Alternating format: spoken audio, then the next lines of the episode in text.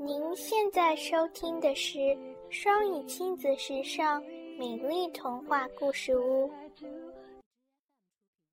This Monday, we have this holiday called MLK, which is known as Martin Luther King Jr. Martin Luther King Jr. is this person who changed the American history and their ideas on racism.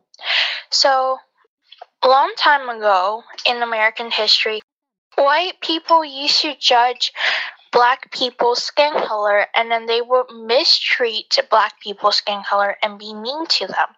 So, Martin Luther King is one of the few black people who decided to stand up for what's right and then fight for his rights of being a black citizen.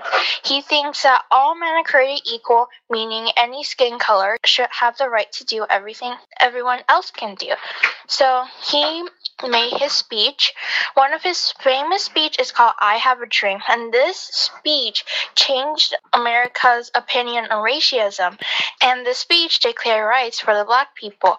And we have this holiday for Martin Luther King because we want to honor him for changing the American history and for doing what's right. You are my sunshine. 感谢收听。想收听更多中英文故事童谣和每日朗读，请关注公众微信“双语亲子时尚圈”，也欢迎更多朋友参与和投稿。I was mistaken, so I hung my head and cried. You are my sunshine.